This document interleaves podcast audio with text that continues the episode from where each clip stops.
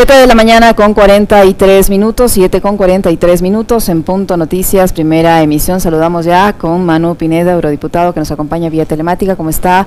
Eh, Manu, buenos días, bienvenido. Le saludamos a Alexis Moncayo, quien le habla a Licenia Espinel. Ayer una misión de la Comisión Interamericana de Derechos Humanos visitó la cárcel de la Tacunga para verificar la situación en la que viven las personas privadas de la libertad en este recinto carcelario. Esto eh, como respuesta a una serie de masacres que han ocurrido en este año en el país, eh, que han dejado más de 300 reos asesinados. Y en ese contexto también esta comisión eh, se reunió con el ex vicepresidente de la República, Jorge Glass. Ustedes están haciendo un seguimiento a este caso. No se conoce mayor información. Ayer el eh, director de este centro de, rehabilitación social decía que se prestó todas las facilidades para que esta delegación se reúna con el ex vicepresidente, pero el contenido de esas conversaciones aún no se conoce y se deberá esperar a que esta comisión emita el respectivo informe. Ustedes que hacen el seguimiento han podido obtener alguna eh, información adicional a la que se conoce a nivel mediático sobre qué, qué, qué resultado tuvo esta conversación entre esta delegación y el vice, ex vicepresidente Jorge Glass. Buenos días, bienvenido.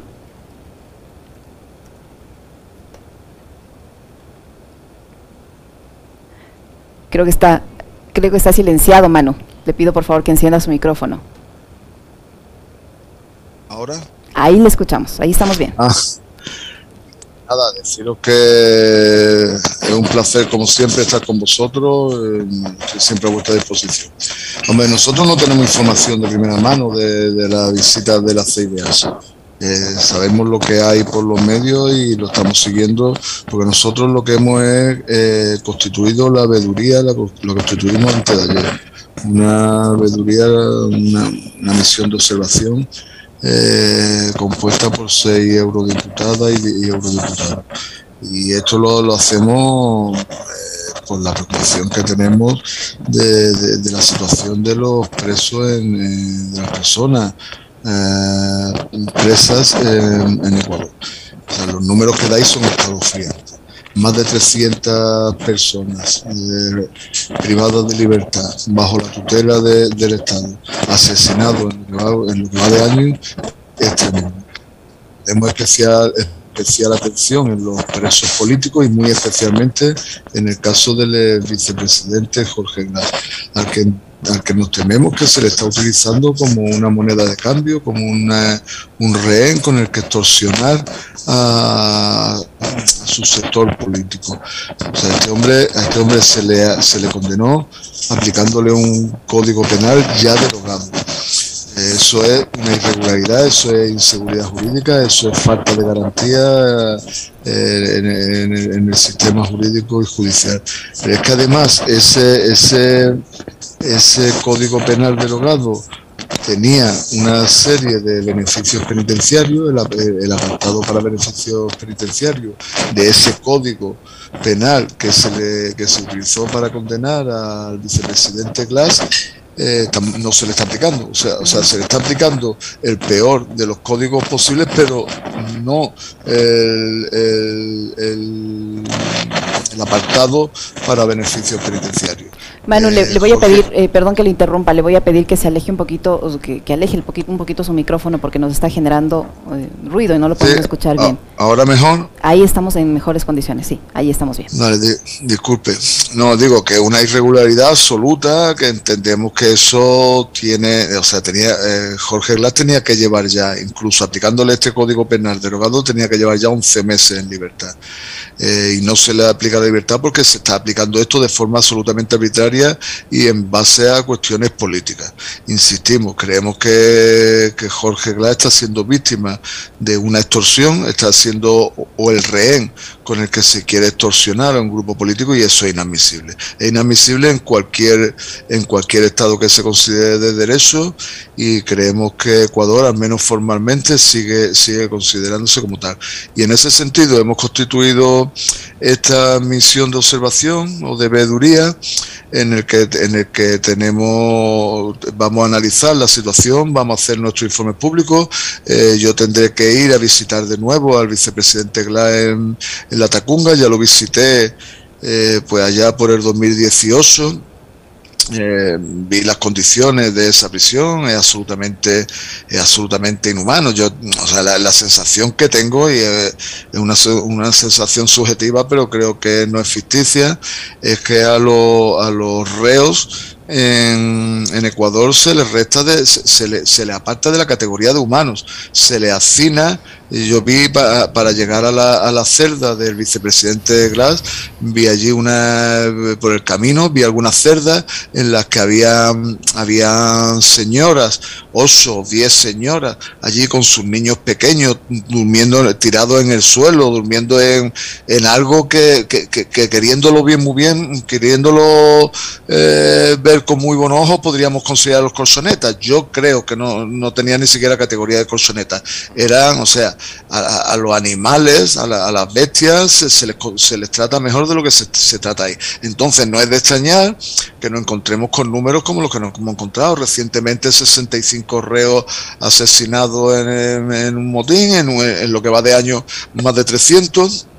Ahí mirar para otro lado es una forma de complicidad y nosotros desde luego no vamos a ser cómplices y por eso hemos iniciado esta, esta misión.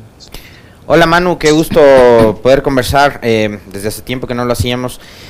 a ver, en esta situación que tiene que ver con la visita de, además de, algunos eh, personajes que están relacionados con organizaciones internacionales y demás, está la CIDH y tales, acá en Ecuador, eh, han ocurrido cosas que son lamentables y obviamente ustedes están muy bien informados de, de, estos acontecimientos, ¿no? Y hablamos de, la situación de Jorge Glass, y qué decir, por ejemplo, eh, Manu, de las masacres que han ocurrido en las cárceles de este país.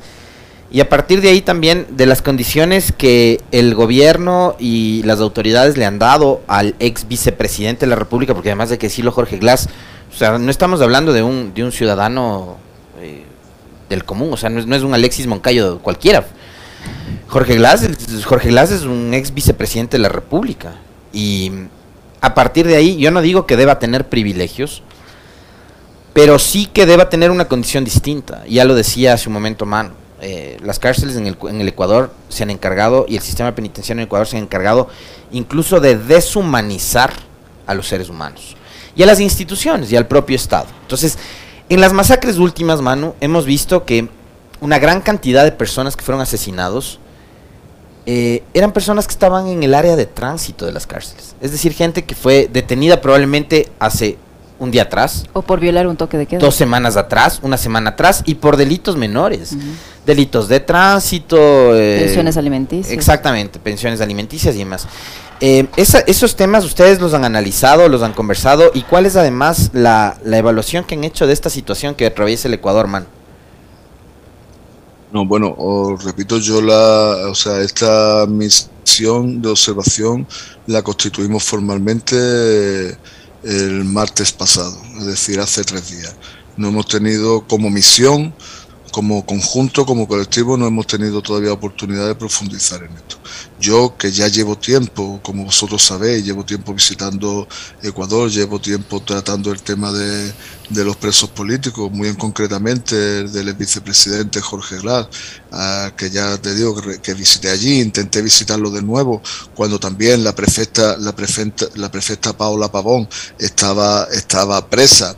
Eh, entendemos que cuando tú dices no se trata de que tenga privilegios, bueno, en nuestra opinión, o en mi opinión, quiero hablar a título individual, en mi opinión no es que se trate de que tenga privilegios por ser vicepresidente, yo creo que está en la cárcel por ser vicepresidente, yo creo que está en la cárcel por no haber secundado un giro político que dio el presidente Lenín Moreno, él se mantuvo fiel al programa con el que llegó a la vicepresidencia y y bueno, decidió quedarse en Ecuador y y asumir las consecuencias de quedarse en Ecuador considerando que aquello era un Estado de Derecho y que no iba a ser perseguido por motivos políticos. Bueno, eso es una decisión personal, yo creo que un error, yo creo que un error porque evidentemente en Ecuador no se están respetando los, los derechos civiles ni democráticos de las personas. Nosotros tenemos todavía a la señora Pavón con un grillete a Virgilio y, a Cristian también, perseguidos políticos. claro, claro. Digo, me refiero a la prefecta Pavón porque estamos ahora mismo en Radio Pichincha, y, pero sí, sí, a Cristian, a Virgilio, tenemos al presidente Correa condenado por influjo psíquico, tenemos, o sea, que no se están guardando, no se están guardando ni las más mínimas apariencias, no, no, no, o sea, en España también, tengo que decir que en España también se vulnera mucho el derecho, hay eh, los jueces toman decisiones eh, muy difíciles de entender, pero a veces se intentan guardar la apariencia, se intenta mantener una, una sensación, pero es que en, Ecuador yo creo que no se están, han decidido no eh, ir a cara descubierta.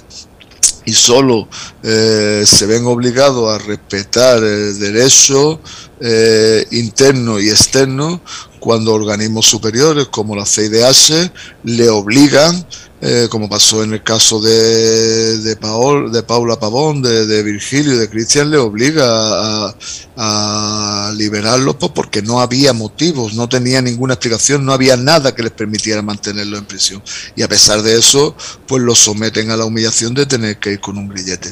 O sea, no, eh, me preguntaba por el, por el caso de los, de los prisioneros. Yo he visto, te digo, no ya en calidad de, de coordinador de esta de esta misión de observador, sino antes.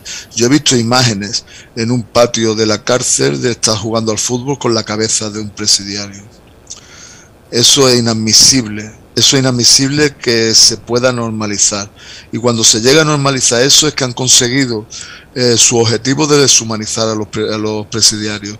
Aquí parece que se trata de decir, mira, los presidiarios mejor que se mueran en la cárcel y la gente va a aplaudir porque estamos quitando, estamos quitando a delincuentes de la calle. Pero es que no estamos hablando de delincuentes. En ningún caso eso sería justificable, por supuesto digamos, como habéis dicho vosotros, no estamos hablando de, unos terroristas peligrosos que es que, que, es que como salgan a la calle, no, no, estamos hablando de gente que, que se ha saltado un toque de queda, que lo han arrestado y que lo han matado en un, en un motín. Estamos hablando de gente, de, de personas que han dejado de pagar una pensión alimenticia. Estamos hablando en el caso de como el, o sea, en el caso de, de, Jorge Glass, de una persona que ha decidido mantenerse fiel al programa con el que llegó a la vicepresidencia y está pagando eso con su libertad y con su salud. O sea, el tema de Jorge Glass ya no es solo que lleva, lleva una serie de años en la cárcel sin tener que haber estado en la cárcel. Es que tiene una, una situación eh, física eh, muy deteriorada. O sea, tiene, un, tiene un, cúmulo de enfermedades, un cúmulo de patologías que, no están recibiendo el tratamiento adecuado, que incluso han hecho, lo han utilizado como conejillo de India, eh, dándole una serie de analgésicos, de analgésicos opiáceos que luego se lo han quitado de golpe, generándole síndrome de abstinencia. Están haciendo de, están dándole un trato ya, eso es ensañamiento, lo que están haciendo con Jorge. Y las instituciones internacionales no pueden mantenerse al margen. No podemos mantenernos al margen, tenemos que tomar partido, tenemos que denunciar eh, claramente, señalar claramente a, quién, a quién es responsable de esto. En el, en el pasado era el presidente Lenín Moreno, ahora su digno heredero, el señor Lazo. Manu, eh, ¿en qué medida, si bien ya la CIDH eh, le otorgó medidas cautelares al señor Jorge Glass, ex vicepresidente de la República, por sus condiciones de salud y todo lo que usted ha, puesto en contexto? Eh, el escenario político ha cambiado del 2019 a la fecha, la situación del ex vicepresidente ha empeorado en ámbitos de, en el tema de salud sobre todo. muy, muy probablemente los delegados internacionales al conversar con el señor Glass pudieron constatar que esas medidas que ellos recomendaron no se han aplicado hasta la fecha y posiblemente, digo yo, se van a ratificar en esas medidas esta vez o van a recomendar otras. Pero, ¿qué garantía tenemos de que pese a esta presión de un organismo como la CIDH, eh, el señor beneficiario de estas medidas pueda en, en, la práctica hacer uso de ellas, que el Estado cumpla con estas recomendaciones, con estas sugerencias que hace la CIDH en el caso puntual del señor Glass?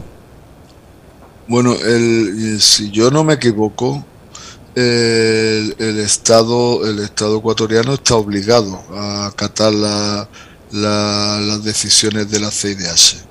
No es lo mismo que en nuestro caso, nosotros somos lo que tenemos una misión solo de observación, pero no tiene un carácter ejecutivo. Nuestra, nuestra, nuestras conclusiones no tienen un carácter ejecutivo, más bien consultivo. Pero lo que decida la CDH lo tienen que hacer, lo tienen que cumplir. Lo mismo que se vieron obligados a cumplirlo en el caso de Paola, Virgilio y, y Cristian. Nosotros estamos esperando con atención cuáles van a ser las conclusiones de, de esta misión de la CIDH, porque creemos que lo más probable es que obliguen a la liberación inmediata del vicepresidente Glass. También creo que, está pendiente para los próximos días una misión de la ONU con los mismos objetivos y sus conclusiones serán muy importantes. Y creo que ahí no hay mucha duda. O sea, el, el caso de Jorge Glass es tan evidente, tan, tan claro, tan transparente, que creo que no, no tenemos por qué tener mucha duda de cuáles van a ser las conclusiones. O eso quiero creer. Manu, eh, hace un par de días, o ayer fue, no, hace un par de días, estuvo aquí con nosotros un, diputado, un asambleísta, que está en las antípodas ideológicas de la Revolución Ciudadana. Me refiero a Esteban Torres, es un hombre que está vinculado al Partido Social Cristiano.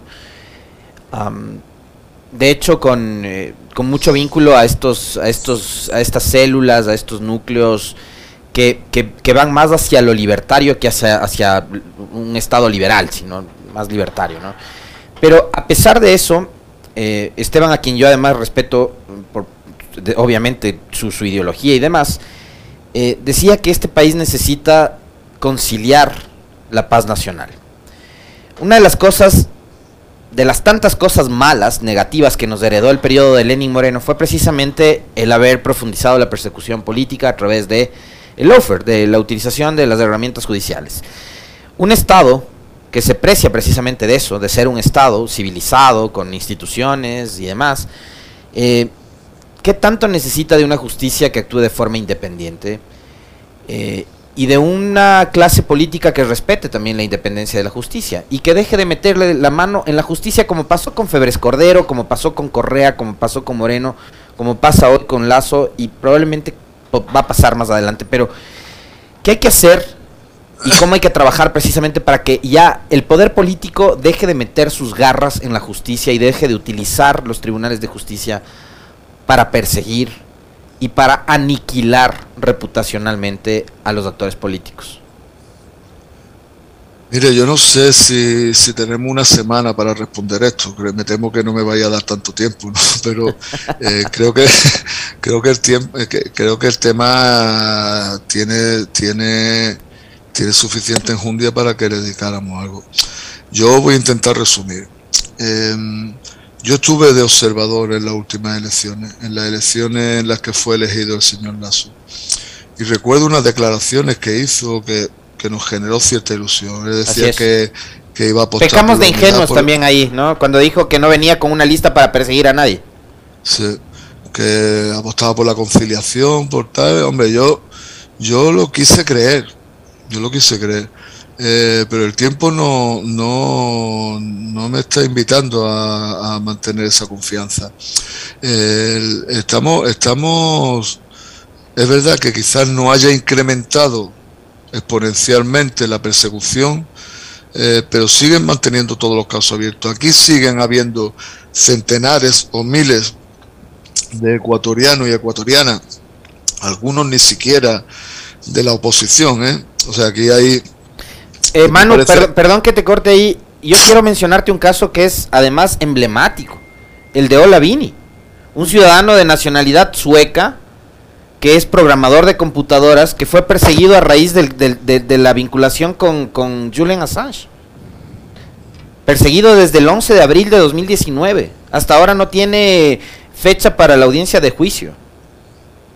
Pero eso es, eso desgraciadamente es algo que se ha normalizado, se ha estandarizado, se ha generalizado allí. O sea, yo he hablado con altos funcionarios que, que que algunos de ellos yo pienso que son cercanos o eran cercanos a Lenin y son cercanos ahora a Lazo, que tienen proceso abierto. En algunos casos por haber comprado una partida de folio mayor de la que estaba presupuestada. Cosas, cosas ridículas, ¿no? Pero es como que tienen ahí una espada de Damocles permanente con la que están amenazados. Y si alguna vez se salen del surco que tienen que llevar, pues le, dejan caer la espada de Damocles. Así hay centenares, centenares, yo no sé si miles, pero centenares de, de personas de distintos rangos. Ya digo que no necesariamente de la oposición. Es como una vacuna que tiene el sistema contra, contra que a alguien se le vaya a ocurrir eh, salirse del tiesto. La pregunta que me haces, bueno, pues es que si no hay una independencia del poder judicial, del poder ejecutivo y del legislativo, no podemos estar hablando de una democracia liberal como es la que tiene, de la que mm, alardea Ecuador, ¿no? Estaríamos hablando de otro tipo de sistema. y para y que puede ser legítimo un tipo de sistema en el que haya solo un, un solo poder entonces, que quede claro que estamos hablando de, un, de, otro sistema, de otro sistema democrático. Cuando tú planteas un sistema democrático liberal basado en la separación de tres poderes, el ejecutivo, el legislativo y el judicial, eso o se respeta o está o está viciado. Está, esos pilares están, están podridos. Y ese es el caso que nos tememos que se está dando en Ecuador. Eh, aquí está todo el mundo amenazado. Aquí, o sea, cuando yo he estado allí, ha habido gente que no ha querido verse conmigo en un sitio público porque temían que iba a tener consecuencias para ellos. Y gente que no eran, digamos que no es que fueran líderes políticos ni fueran revolucionarios, sino gente que habían vivido una situación determinada. Me acuerdo cuando me reuní con víctimas de la de la masacre aquella de octubre del 19, quiero recordar que era, cuando la movilización aquella en la que los indígenas protestaban y hubo y fueron pisoteados a caballo, disparados y tal, yo me reuní con víctimas de aquello y les daba miedo, les daba pavor porque poder que alguien los viera conmigo podía tener consecuencias dramáticas para ellos. Gente eh, con importantísimas responsabilidades hoy en distintos estamentos de, del Estado que me hablan con pánico, que se sienten perseguidos, que se sienten vigilados. Hay un estado de terror policial. Y eso, el señor Lazo se comprometió a acabar con él y yo lo más que le puedo reconocer al señor Lazo es que no ha, no ha profundizado, o por lo menos en la medida que yo conozco, no lo ha profundizado mucho más, pero tampoco lo ha aliviado. O sea, los, los que tenían grilletes siguen teniendo grilletes, los que están en la cárcel siguen estando en la cárcel, los que tienen abiertos procesos siguen, siguen teniendo los procesos abiertos. Entonces, eh, esto desde luego es una decepción absoluta para aquellos que esperaban que después de las últimas elecciones se entrara en una, en una senda de normalidad, de reconciliación, de unidad, en el que cada uno pueda defender sus planteamientos políticos e ideológicos de forma abierta sin tener que pagar con su libertad por ello. Manu, para finalizar, usted decía hace unos instantes que va a visitar el Ecuador nuevamente para tratar de eh, ver de cerca la situación del ex vicepresidente Jorge Glass y sobre esta eh, comisión que han formado para observar la, los resultados de la visita de esta delegación de la CIDH. Ustedes van a elaborar un informe. ¿Cuándo va a ser la visita, en el caso suyo, al Ecuador para ver al ex vicepresidente Jorge Glass y cuándo tendrán el informe sobre las conclusiones o las recomendaciones que haga en la Pues lo segundo, o sea, las conclusiones de la CIDH vamos a solicitar que nos llegue lo antes posible, porque creemos que eso, en el momento en que esté elaborado, tiene que hacerse público. O sea, no, no tiene sentido que sea una cosa clandestina, porque tiene consecuencias sobre las vidas de las personas. Lo segundo, ¿cuándo, voy a, cuándo, vamos a hacer la visita? Eh, una, una parte de esta, de esta misión. Yo quisiera hacerlo dentro del primer trimestre del, año. Creo que no depende solo de mí, yo tengo una agenda un poco complicada, pero no depende solo de mí, sino que se den allí las condiciones, que yo reciba los permisos para poder visitarlo. Yo no puedo llegar allí y pegar en la puerta de entrar, necesito que desde, desde la Dirección de Instituciones Penitenciarias y desde el Ministerio Afecto eh, me den los permisos. Pero a mí me gustaría no irme más allá del primer trimestre.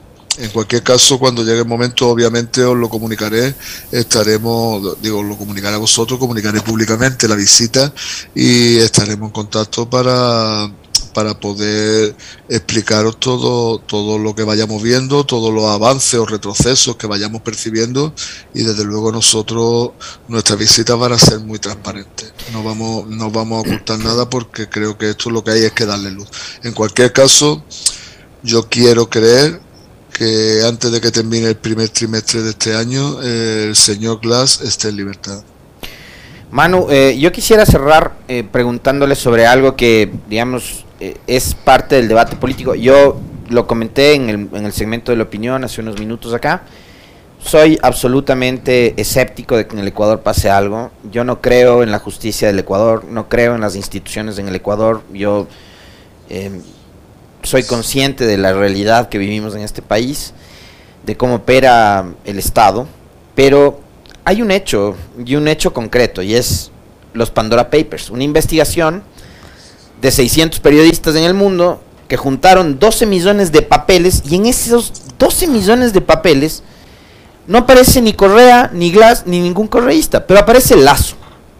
Entonces digo, a la justicia ecuatoriana le ha tomado cuatro años y siguen, ¿no? Buscando la famosa ruta del dinero de la corrupción del correísmo que aparentemente, según ellos, se llevaron 25 mil, 30 mil, 50 mil, 70 mil, 100 mil millones de dólares. Porque ni siquiera se ponen de acuerdo en la cifra para mentir.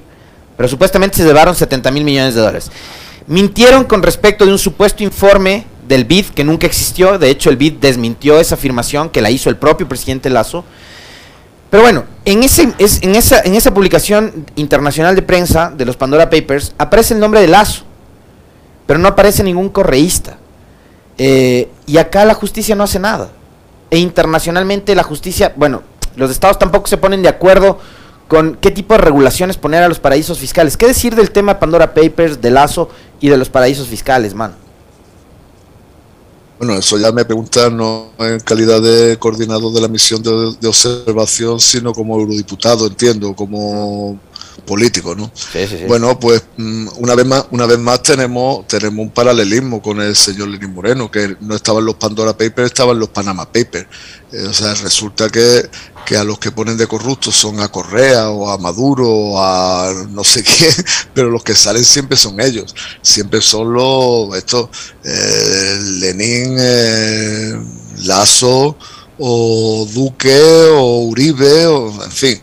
Eh, a esta altura quien se quiera engañar es porque le va la marcha, es porque quiere engañar. Digo, no hay, no hay desde luego motivos para tener dudas sobre quién está aprovechándose de los paraísos fiscales, quiénes se están enriqueciendo de, de la política, quienes están siendo corruptos y, llevándose un dinero que no les corresponde, además camuflándolo en, paraísos que al final van saliendo, y quienes están trabajando al servicio de su pueblo, al servicio de la mayoría social y al servicio de la justicia social.